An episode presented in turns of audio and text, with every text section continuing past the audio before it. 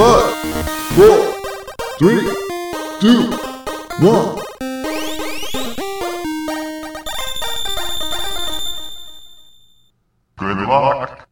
Bienvenidos chutacupas, esto es el último Phoenix Down, episodio 39. Si han pateado un cupa, son uno de nosotros. Yo soy su anfitrión, Esteban Mateus, y a mi lado tengo a mi hermano, Eleazar, el domador de grietas, Mateus. ¿Cómo estás todo, Eleazar? Bien, estoy emocionado con esto de, de este nuevo update que salió de Ratchet Clank. Es aún mejor de lo que me esperaba con los gráficos y ese giro que le dieron a la historia. En verdad que no puedo esperar a jugarlo. Sí, buenísima esa mecánica, ¿no? La del lazo ahí metiéndose en todos los portales y saltando de una dimensión a otra. Pues si se preguntan qué están escuchando, esto es el último Phoenix Down, el podcast semanal de chutacupas.com y que su estreno es un beneficio exclusivo para nuestros Patreons de 2 dólares en adelante. Si ustedes no pueden apoyarnos, que es completamente comprensible, pueden esperar una semana y encontrarlo en los portales alternos gratuitos como podcast.com, Stitcher, Anchor, Breaker, Google Podcasts, Pocket Casts, Radio Public y Spotify. Tienen para elegir, no se pueden quejar.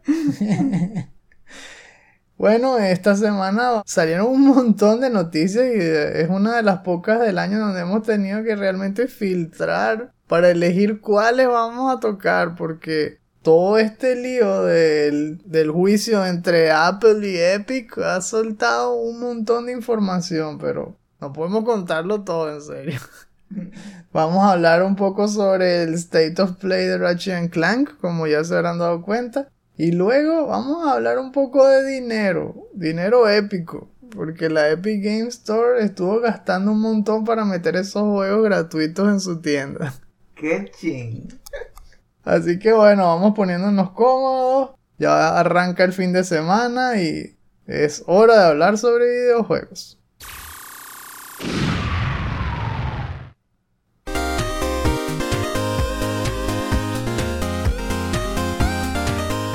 En el recuento de la semana, pues sí, vamos a hablar un poco de Ratchet Clank, vamos a hablar un poco de lo que está haciendo Epic, que se liberaron esos números, esas cifras de lo que están pagando. Y es que de verdad han ocurrido un montón de cosas porque también ha, ha habido renovaciones ahí de trademarks inesperadas por parte de Insomniac. Parece que están resucitando Sunset Overdrive. Pero vamos a comenzar con el State of Play de Ratchet Clank que fue el 29 de abril y que tuvo varias informaciones, solo que se centró en el juego principal de PlayStation 5, por supuesto, con un demo de 17 minutos que nos mostró un montón de cosas nuevas para que nos vayamos preparando, ¿no? Porque el estreno tampoco está tan lejos, viene el 11 de junio. Y es emocionante pues ver por fin un poco más sobre la historia. Vimos a la nueva personaje que ahora por fin la bautizaron, ya se llama Rivet. Y empezamos a ver un poco más de las ciudades que aparecen, o de, mejor dicho, de los planetas, porque de verdad que el roster de lugares donde uno se mueve en Ratchet Clank siempre va más allá de un solo planeta. También hablaron de otros trailers, ¿no? De juegos indie, ¿no? Pero no fue tan importante como esto. Que realmente era el protagonista y la razón por la que todos lo estábamos viendo. Lo siento, Subnautica. Sí, yo sé que a mucha gente le gusta, pero no, no es Ratchet Clank, ¿ok? Ratchet Clank es clase aparte.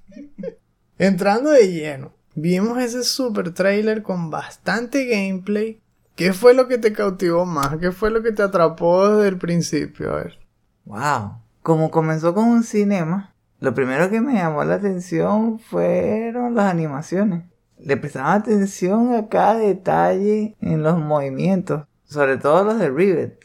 Se concentraron en tal cual, en lo que tenían que concentrarse, que era que si las expresiones de los ojos, sobre todo la acción, la pudieron capturar bastante bien.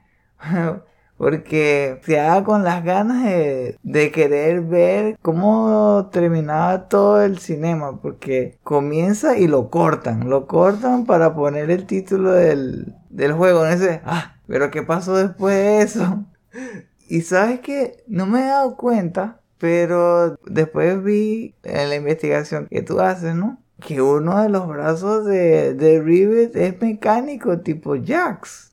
¿Ah? ¿Cómo no me di cuenta de eso? Que lo metió de contrabando, ¿eh? Lo, lo sabe ocultar. sí, me recordó a Full Metal también. es así como un brazo biónico. ¿Quién sabe cómo lo perdió? Dígame si lo ponen eh, estilo Bioshock Infinite, algo así, como que al tratar de meterse en un portal se cerró antes de tiempo y le cortó el brazo, una cosa así. Pero sí, es verdad, los nuevos personajes, porque ella no es la única, ¿no? Están llenos de vida, tienen mucho carisma y saltan a la pantalla cuando se ven. Definitivamente Rivet cuadra con el universo de Ratchet Clank. Y esa sí va a dar gusto usarla porque se nota que va a ser una de al menos dos playable characters. Quién sabe si también jugaremos con Clank a veces. A veces eso también pasa que uno lo usa a él. Pero aquí vamos a decir que hay dos playable characters, tal vez tres. La apariencia, por supuesto, se ve increíble. Sobre todo por esos gráficos que mucha gente lo dice, pero es, es que realmente parece el nivel Pixar. Siempre dicen, no, esto parece por fin una película Pixar, pero jugable, una cosa así. Ya sabíamos que el juego se veía bien desde el primer trailer, pero ahora estamos viendo que le agregaron mechanics que no habían tenido nunca antes. No solamente está, por supuesto, lo del lazo para atrapar los rifts o las grietas dimensionales y saltar de un lugar a otro de forma inmediata, ¿no? que siempre impresionó porque es lo que le va a sacar el jugo al SSD y vimos ahí cómo puedes saltar de un mundo a otro o de un lugar a otro en una misma dimensión. Se ve bestial, ¿no? Pero yo me refiero acá particularmente a unas mecánicas que son más chiquitas, pero que llaman la atención por, por, lo que decimos, ¿no? Que le dan más dinamismo, más movimiento y pareciera mentira que no las tenía antes. Por ejemplo, ahora Ratchet puede correr por las paredes. Todo Ghost Runner o, estilo parkour, pues tal cual. Corres por las paredes. Además usa en combinación el lazo de, de las grietas y también lo puedes utilizar como grappling hook. Y un dash que se llama Phantom Dash. Todo eso sirve tanto para explorar como para el combate. Y eso me llama la atención porque los mundos se ven grandes también. Y quién sabe si le están queriendo meter más exploración. Los anteriores siempre se han visto también con mucho detalle, pero son más lineales en el sentido de que no puedes ir a donde tú quieras, sino que tienes un cierto número de caminos prediseñados para explorar. En cambio acá, con esas nuevas mechanics, tal vez te van a dar un poco más de rienda suelta, qué sé yo. Esos mundos se ven muy grandes. Hay una ciudad que parece literalmente Cursant, la de Star Wars. Con los cielos llenos de, de vehículos voladores por todos lados y a varios niveles edificios altísimos y, si ves hacia abajo es como un barranco infinito, o sea, el mundo se ve muy grande eh, y ese es uno nada más. Así mismo mostraron varios paisajes, ¿no? Que, vimos, que se veían unos que tenían como montañas o bosques o pantanos y todos tenían animales diferentes y, y wow, eh, ambientes distintos. Algunos cielos se ven llenos de asteroides flotando así a lo lejos. O sea, qué bien, qué bien se ve, increíble. Bueno, y por supuesto no podemos hablar de Ratchet Clank sin hablar de las nuevas armas, que el arsenal es una de las cosas que a mí más me atrae de esos juegos porque son muy originales y al mismo tiempo te invitan a probarlas contra todos los enemigos a ver qué le hace. Como por ejemplo en la del remake del 1, que el pixelator ese, que tú vuelves a todos pixeles y, se ve comiquísimo, que los pones a todos a bailar con el Groovytron. Bueno, aquí mismo hay nuevas armas, por ejemplo vimos una que se llama que el Topiary Sprinkler, que al dispararle a los enemigos los transformas en planta. Yo no sé de dónde sacan esas bromas. ¿sabes? Son unas cosas loquísimas. Está además lo de las armas muy atado al feedback áptico y a los triggers estos que te hacen resistencia del DualSense porque te van justamente a avisar de forma más física a través del control el estatus de algún enemigo o si al dispararle les causaste algún efecto. Ahí dicen, por ejemplo, los developers que cuando disparas el Topier Sprinkler, como que vibra más o algo así, mientras mayor es el efecto transformando en plantas a los enemigos. Los puedes disparar y sin tener que verlos ya sientes qué enemigo está más pronto a morir o no al transformarlos en plantas. O sea, eso, eso, eso es diferente, ¿no? Está una que si la Burst Pistol que es como un rifle semiautomático y es parecido a lo de Returnal, otra vez con lo de los triggers. Si presionas suave, disparas un tiro a la vez, si lo dejas presionado hasta el fondo, es automático, tiro automático. Hay una, como una shotgun ahí que se llama The Enforcer, que da pura paliza. unas, unas balas de electricidad roja. Las granadas, por supuesto, que le llaman aquí Shatter Bombs había un arma toda misteriosa y que Mr. Fungi. Que what?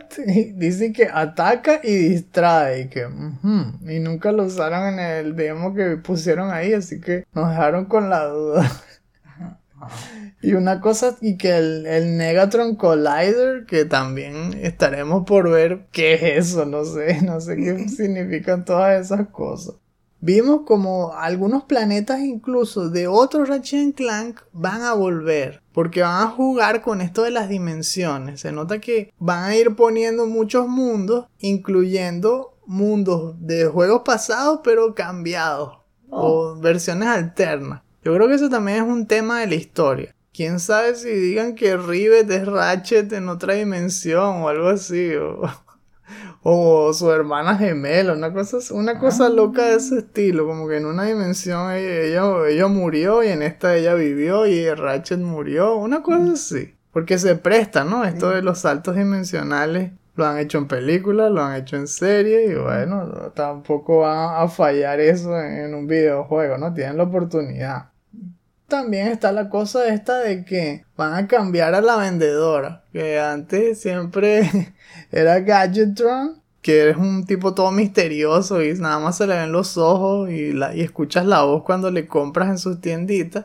Pero ahora es literalmente una vendedora y es así como una gordita. es súper cómica, se llama que Mrs. Circon trata de y que disimular vender cosas que son como que ilegales, pero lo hacen frente de toda una plaza ahí tratando de hablar en clave y, y, Ratchet le tiene que seguir la corriente. O sea, siempre tienen ese toque de humor y queda fino porque el juego en general siempre se siente así, es muy fresco, muy agradable. La acción también te mantiene al hilo, o sea, tiene ese justo nivel de reto, tiene el espectáculo audiovisual y tiene el humor. Por eso es que a mí me encantan estos juegos. Sobre todo el, que más disfruté fue el del año, el remake pasado, porque, wow, no lo había apreciado tan bien. Yo no había jugado tanto los de PlayStation 2 y eso. En los del 3 jugué un poquito, pero el que realmente jugué todo hasta el final fue el remake que salió en PlayStation 4 y me encantó. Y este se ve que va por el mismo camino incluso superior, ¿no? Le metieron secciones también de combate con vehículos, incluyendo dragones. O que ya no pueden decir nada. Dragones voladores con combate volador.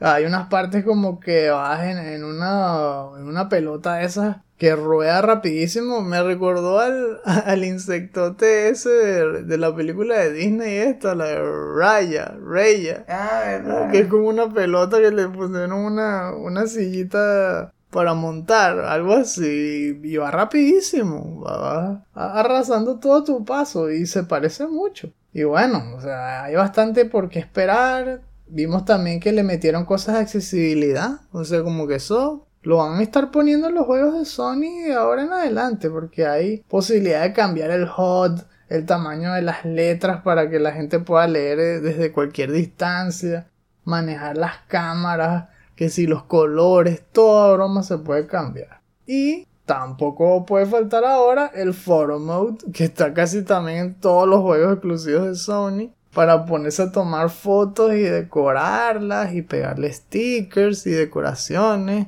De verdad que este juego se ve tremendo.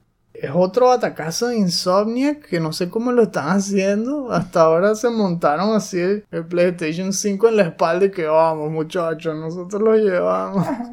Primero con el Miles Morales y ahora con Rift Apart. Han sido la razón número uno para tener un PlayStation 5 hasta los momentos. Y con esa broma de que ahora renovaron Sunset Overdrive, quién sabe si quieren hacer un port para PlayStation 5 o si quieren hacer una secuela. No sé. Esa gente de verdad parece que no duerme. están fajados haciendo juegos y todos les están quedando bestiales. Ok, en la segunda noticia, en serio, tenemos que hablar de Epic porque esta semana ha sido todo sobre Epic. Bueno, Epic y Apple específicamente por un juicio ahí que están haciendo todavía con el rollo ese de, la tienda que no quería vender Fortnite y toda esa broma de Apple y Epic por las ganancias que estaban peleándose. La cosa es que a partir de ese juicio, como se hacen declaraciones y se tienen que mostrar evidencia y tal, han aflorado un montón de documentos que ha dado origen a muchísimas noticias esta semana. Ha sido una semana muy jugosa que de verdad les recomiendo que revisen sus canales favoritos de noticias porque van a encontrar un montón de artículos diferentes. Yo investigando encontré cosas loquísimas, únicas y todos empezaban igual. El juicio Epic tal liberó un documento que revela tal cosa. Dos puntos, tal cosa. Eso parecía ya una plantilla, porque ahí salieron como 10 noticias. Bueno, une que Walmart está planificando hacer un sistema de streaming de juegos. Que, ¿Qué? Que nunca salió. Otro que Sony es el único que ha cobrado por implementar crossplay en los juegos y que wow, Sony, what the hell. han aflorado cuáles han sido los tratos entre Epic y Microsoft. Pero bueno, en fin. Lo que yo elegí entre todas esas, porque me pareció interesante, fue un documento que reveló cuánto está pagando Epic por poner todos esos juegos gratuitos semanales en la tienda, que a muchos nos ha hecho tal cual suscribirnos a la Epic Game Store. Porque, en serio, el que no haya aprovechado eso, yo me metí ahí eh, desde hace, ¿cuánto fue eso? Hace tres años, algo así. bueno, la biblioteca que yo tengo ahí es como para no tener que comprarme juegos en meses y meses. Porque han dado juegazos, no son juegos chimbos. Y entonces uno se pregunta cómo lo hacen. Pues bueno, vamos a, a iluminar un poco aquí eh, ese misterio.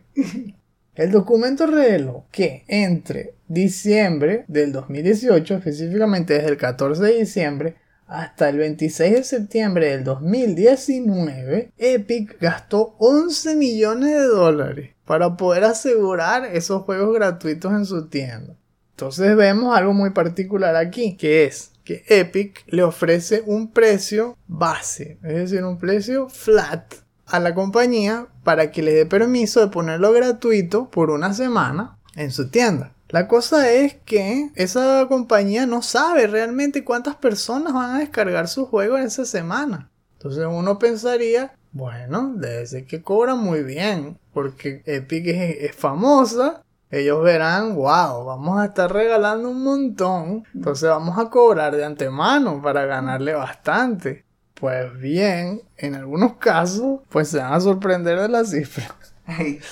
el juego que por el que pagaron más fue el bundle este que salió de Batman Arkham, que incluyó que sí, Asylum, City, Night, todos en uno. Bueno, tuvieron que pagarle a Warner Bros un millón quinientos mil dólares. O sea, suena bastante, ¿verdad? Pero, si luego lo comparamos con las descargas, es decir, cuántas personas reclamaron ese juego gratuito, pues tenemos que fueron 6.448.904.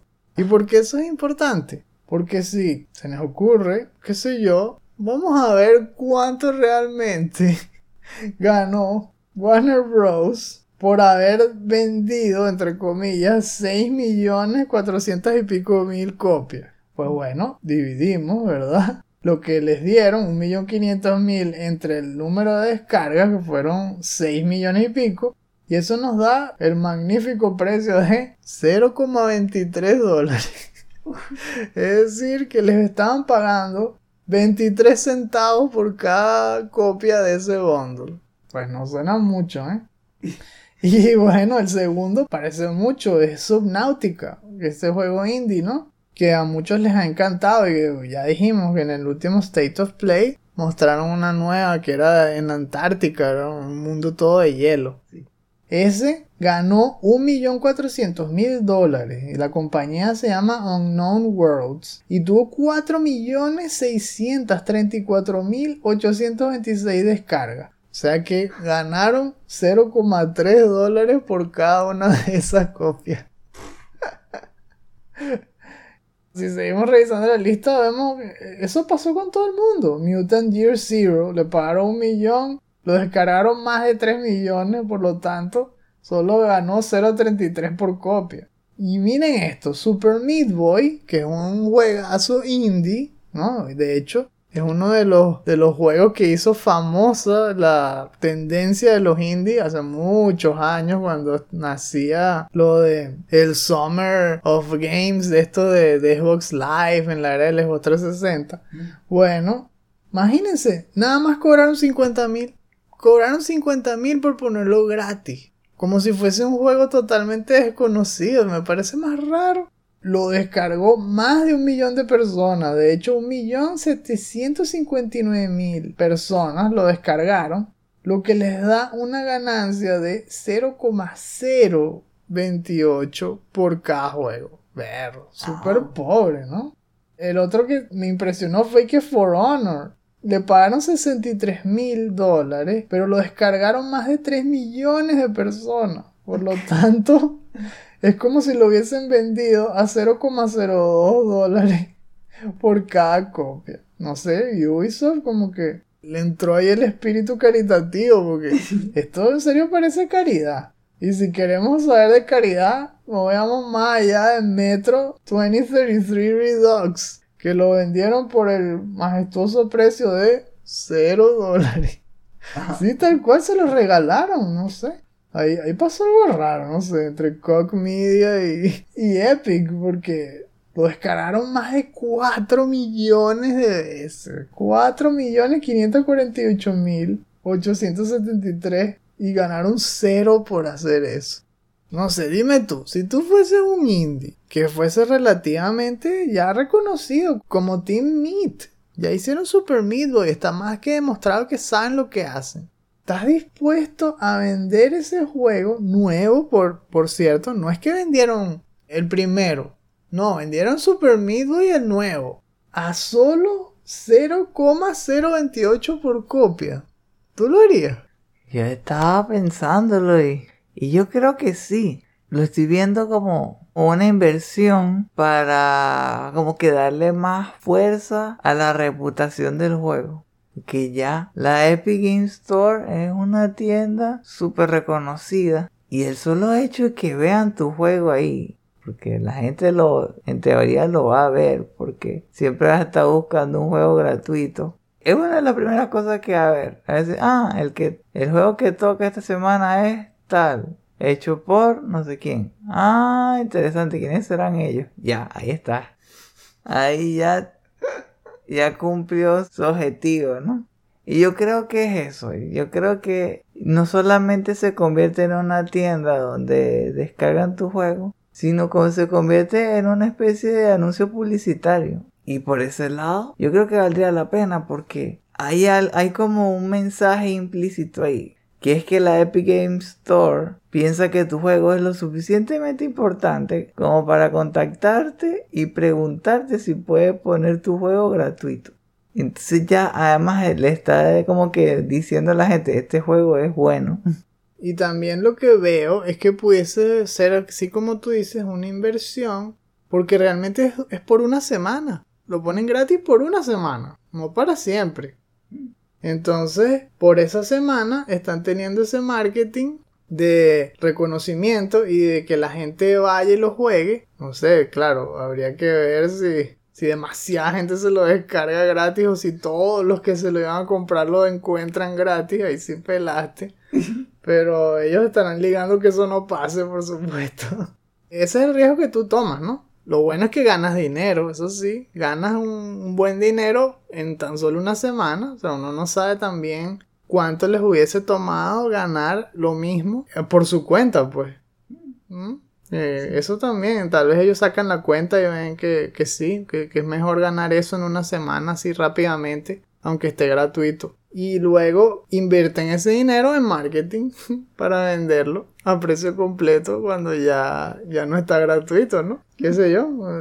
Esas cosas las, las moverán detrás de, del telón, pues cada compañía, pero sí me pareció interesante cómo es ese juego y ese movimiento de dinero en cifras en que muchos de nosotros, wow, ni nos imaginamos. Unchale, ¿ah? Eh, esos tratos millonarios por, por uno de los juegos de, de uno. Ojalá algún día estemos en esa situación pensando si aceptar o no un millón quinientos mil de Epic para que pongan nuestro juego gratis una semana.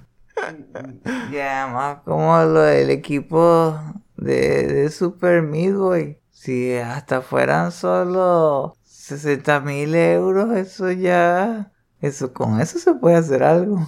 Sí, más de una cosa. Caching. It's quiet. Too quiet.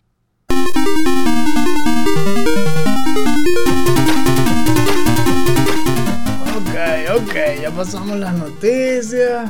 Ahora viene, como siempre, lo que estamos jugando. Y en esta sección estamos hablando de Final Fantasy VII Remake. Y Eleazar hablará de Project Diablo 2. Esta vez les voy a contar lo de la pelea contra el boss que me estuvieron anunciando y anunciando durante todo el trayecto del reactor 5, ¿no? De, de Mako. Ah, bueno, por cierto, el boss se llamaba el Airbuster, que no lo había dicho la semana anterior.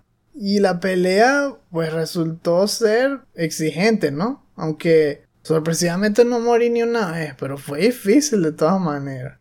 Y lo que me sorprendió también fue el lugar donde ocurrió. Porque me recordó más bien como un boss de estos de, de Dark Souls.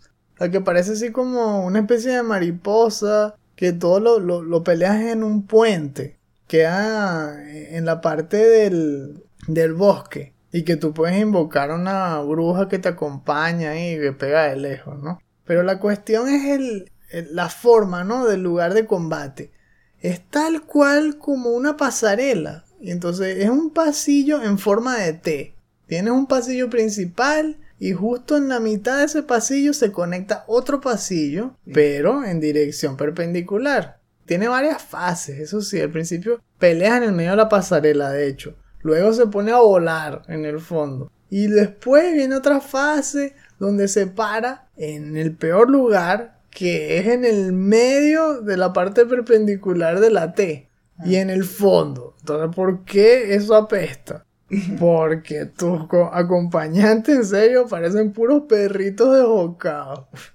Entonces, tú tienes solo una persona que puede atacar de lejos, que es Barret. Entonces, por favor, se los recomiendo. Antes de ir a esa pelea, póngale la materia de revive a Barret. Porque él es el único que va a estar ahí despierto toda la pelea. Todos los demás lo van a batuquear una y otra vez. Y así me pasó. Apenas elegía a Barret, trataba de curarlos a todos y parar y tal. Y de repente tenía que moverme rápido a elegir a Cloud o a Tifa. Porque salían corriendo todo Leroy Jenkins directo hacia el Airbuster al final de un pasillo. Y por supuesto que ese boss le saca el jugo a eso. Y hace un aduque, un, un rayo. Bueno, el rayo se parece realmente. Me recuerda como el de Iron Man, algo así, como el... Era, no era Proton Cannon. Es el Proton Cannon. y traspasa todo por donde pasa y los mata casi de un, de un solo rayo. Imagínate, yo vendiendo las armas esas, la- las bombas que, que mataban a toda la party. Y al fin y al cabo igual me hacía un rayo que mataba casi todos porque mataba a Tifa y a Cloud a cada rato de un solo plomazo. Que va pues. Entonces tenía que revivirlo. Y por supuesto era súper costoso porque tenía que gastar maná o tenía que gastar Phoenix Down. Y Barret era el único que le subía a la TV porque era el único que podía pegar. Cloud y Tifa para poder pegar tenían que salir corriendo a caerle a golpes al, al Airbuster mientras el bicho les lanzaba electricidad, les pegaba, les daba pura paliza. Entonces, súper complicado esa parte de la pelea. Y en el resto, pues había que tratar de manejarlos como pudieses, ponerlos a que se bloquearan, o, o mientras uno se bloquea el otro se cura, hasta que al final por fin sobreviví suficiente como para invocar a los summon, o sea, invoqué a Ifrit, después pude sacarles y hacerle los limit breaks, y bueno, al final por fin le gané, y no me mató ni una vez, menos mal. Fue emocionante, pero como siempre, perritos desbocados, en serio. Todo que, pero bueno, vénganse, vénganse, jalándoles la, la correa, una cosa así. y después de eso, me gustó porque viene una fase más baja, ¿no? En, en cuanto a, a, a lo que es el ritmo, ¿no? Del gameplay. Porque pasamos de lo épico a lo más particular y por fin hay más interacción con Aeris. Y hay una sección que es con un mini boss entre Cloud y uno de, de los soldados estos de Shinra, también buenísimo. Así que ha estado bien, ha estado bien el juego. Viene una parte más tranquila y, y abierta sobre la parte de la exploración con Aeris. Y ahora se van a encontrar, ¿no? Los dos grupos. A la van a presentar a los demás. Entonces, va a estar fino, va a estar fino. Me gustó esta parte que jugué esta semana. ¿Y tú qué tal? Bueno, no sé si te acuerdas, pero la semana pasada quedé en un cliffhanger. Acababa de ayudar a un, a un jugador en el multiplayer. Estaba usando una amazona que lo había matado Diablo. Y entonces yo vine, me uní un rato a su party, peleamos contra el Prime Evil y le ganamos. Que, ok, listo. Que así que fue así como que, thank you Wonder Man. Y que, bien, bueno, yo tengo que seguir con mis cosas, chao. Deja por ti.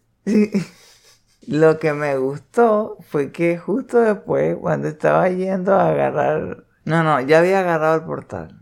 Uno de los drops fue un cinturón rare, bastante bueno, que se llama Gold Wrap.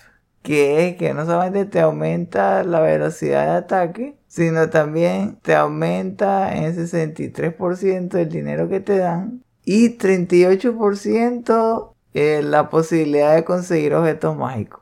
Entonces, wow. Va a ser muy útil para personajes así como la asesina que lanza así las trampas y puede matar a grupos grandes de enemigos al mismo tiempo. Que por cierto, al fin llegué al nivel 30 y tanto, creo que soy con nivel 31.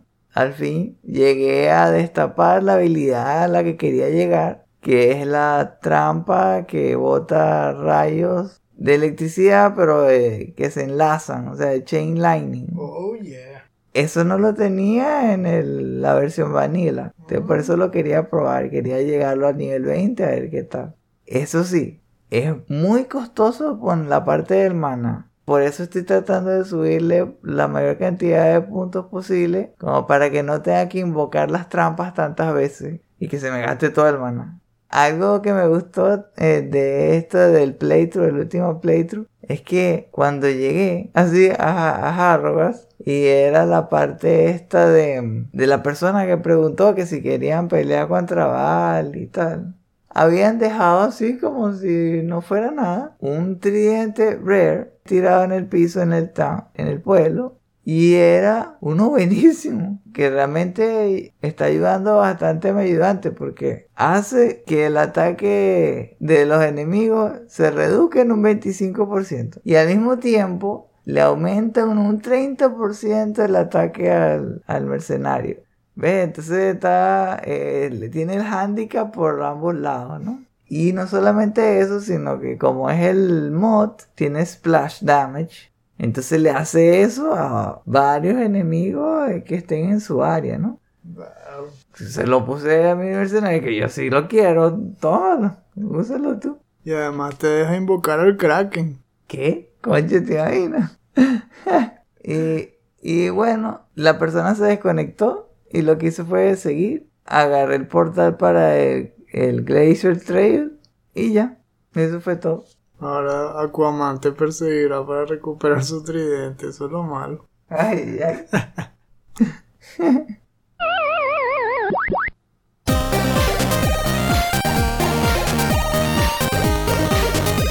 Estamos medio perdidos entre todas las dimensiones, pero ya falta poco. Ya, ya estamos encontrando la de vuelta para regresar a la nuestra. Pero antes, ¡se te olvidaba! Porque es la sección de los shoutouts, donde les hacemos recomendaciones de algún material que les resulte interesante y les dé materia para hablar con sus seres queridos. Esta semana les traigo un nuevo video de Game Maker's Toolkit. Esta vez se llama The Power of Video Game HUDs, que como saben, HUDs significa Heads Up Display y tiene que ver con la interfaz de un videojuego. Este video me encantó porque como siempre él lo desglosa todo de una forma muy metódica y también muy didáctica para saber exactamente qué es lo bueno de una buena HUD y por qué es importante diseñarla desde el principio. Dice por ejemplo que tiene dos usos principales. Uno es para colocar medidores y otra es para colocar lo que él llama previews. Los medidores tienen que ver con poner toda esa serie de estatus o de niveles, de cosas que le interesan a un jugador y que tiene que tener a la vista mientras juega. Entonces ahí le estamos incluyendo que si la vida, obviamente del personaje, la cantidad de balas, si tienes habilidades que tienen cooldown, todo ese tipo de cosas entrarían en esa categoría. Y los previews tienen que ver con proyectar cuáles van a ser los efectos de algún movimiento, de algún poder. Entonces estamos viendo como eh, esos hologramas que se forman, hologramas de tiro, me refiero, a cuando le das a, lanzar una granada en Uncharted, por ejemplo, que, que tú ves dónde puede caer la granada y qué área va a abarcar la explosión. Bueno, más o menos así. Entonces también está todo el dilema de saber qué tipo de HUD cuadra con tu juego. Si eh, vale la pena que el HUD esté todo el tiempo arriba o si quieres darle un efecto más cinemático y ocultarlo la mayoría del tiempo y que solo salgan cuando sean pertinentes. También está esa cosa de que hay algunas acciones que sí requieren esos medidores. Por ejemplo, en Ghost of Tsushima solamente se ve la vida cuando estás en una situación de combate. Pero si estás caminando o explorando sin ningún peligro, se esconde la vida porque no hace falta que la veas. Entonces, ese tipo de cosas, ¿no? ¿Sabes que justamente eso lo vi en el gameplay de Ratchet Clank? Eh, la vida la más la muestra cuando Ratchet ataca. Bueno, lo otro es que lo hagan a través de, de formas directas incluidas en el juego, como lo hacían en Dead Space que la vida realmente la tenías todo el tiempo a la vista porque era parte del traje de Isaac. En cambio aquí, si en Ratchet Clank no hay otra forma de saber si tiene poca vida, entonces vas caminando todo tranquilo porque estás bien y apenas empieza el combate te muestran la vida y lo que te quedaron un palito y te pueden volver y te matan. bueno, no sé si eso es lo que va a pasar. Pero por eso, ese es el dilema, el dilema eterno de un diseñador de videojuegos. Entonces, para que consideren el tema, para que lo vean más a fondo y se diviertan, porque el video es buenísimo, les dejo el enlace en la descripción. Hablando sobre reflexionar sobre videojuegos y, bueno, sobre la industria en general más a fondo, yo les traigo es un show de un ex ally de los Easy. Eh, estoy hablando de Kyle Osman. Hizo un show que no me esperaba que lo iba a hacer. Yo juraba que él se veía apartado de ese mundo, pero no, cada vez está como regresando poco a poco. Este show se llama Delayed Input. ¿Cómo sería la traducción? Algo así como entrada con retraso, algo así. Sí, es como eh, lo que te sucede cuando empiezas a jugar juegos clásicos en un televisor moderno. Cuando juegas, por ejemplo, los viejos Guitar Heroes y eso en un televisor todo 4K, que le das a un botón que sería el input y el efecto es retardado, entonces empiezas a fallar las notas y todo eso. Ajá. Es tal cual, eso es delayed input. Sobre todo, tienen que ver al menos el, el piloto que él como que plasmó en esos primeros minutos tal cual la idea del show. Eh, buenísimo. Me pareció muy cómico, informativo. Eh, Es una persona que la veo fresca, que es auténtica, que se expresa muy bien. Es muy innovador. Es una persona muy innovadora. Siempre le da un, giro muy, le da un giro bastante interesante a su, a todo lo que hace.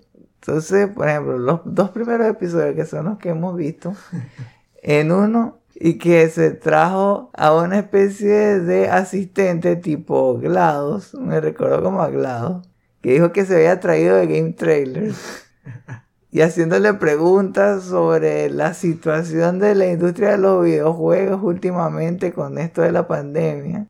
Empezó a hablar de la locura que ha sido este tiempo que ha pasado e- en los videojuegos. Como hablando que sí, lo que ha comprado Microsoft, lo que las personas han tenido que empezar a hacer porque están todas encerradas, la manera de pensar, cómo ha cambiado. No solamente eso, habla sobre la psique de una persona.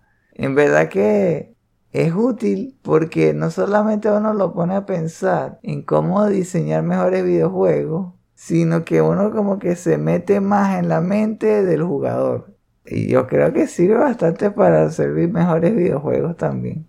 Y en el otro episodio le dio ahí un giro cómico y que evaluando Mortal Kombat en, en distintas categorías para darle un score, creo que era de 0 a 100, ¿no? Bueno, pero las anécdotas son las cosas más cómicas ahí. Busca de alguna forma de, de demostrar por qué piensa que alguien que él conoce o alguien del que él investigó es como que la mejor persona del mundo.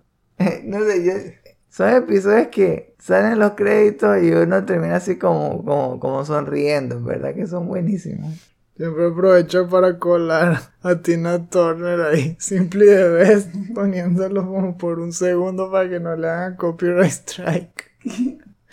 Ay, te cae, ese bicho está loco, ¿vale? Pero qué buenos son sus videos. Y bueno, hasta aquí nos trajo el río, ¿ah? Yo creo que ya estamos listos para irnos a casa, así que llévanos por el último portal, o sea.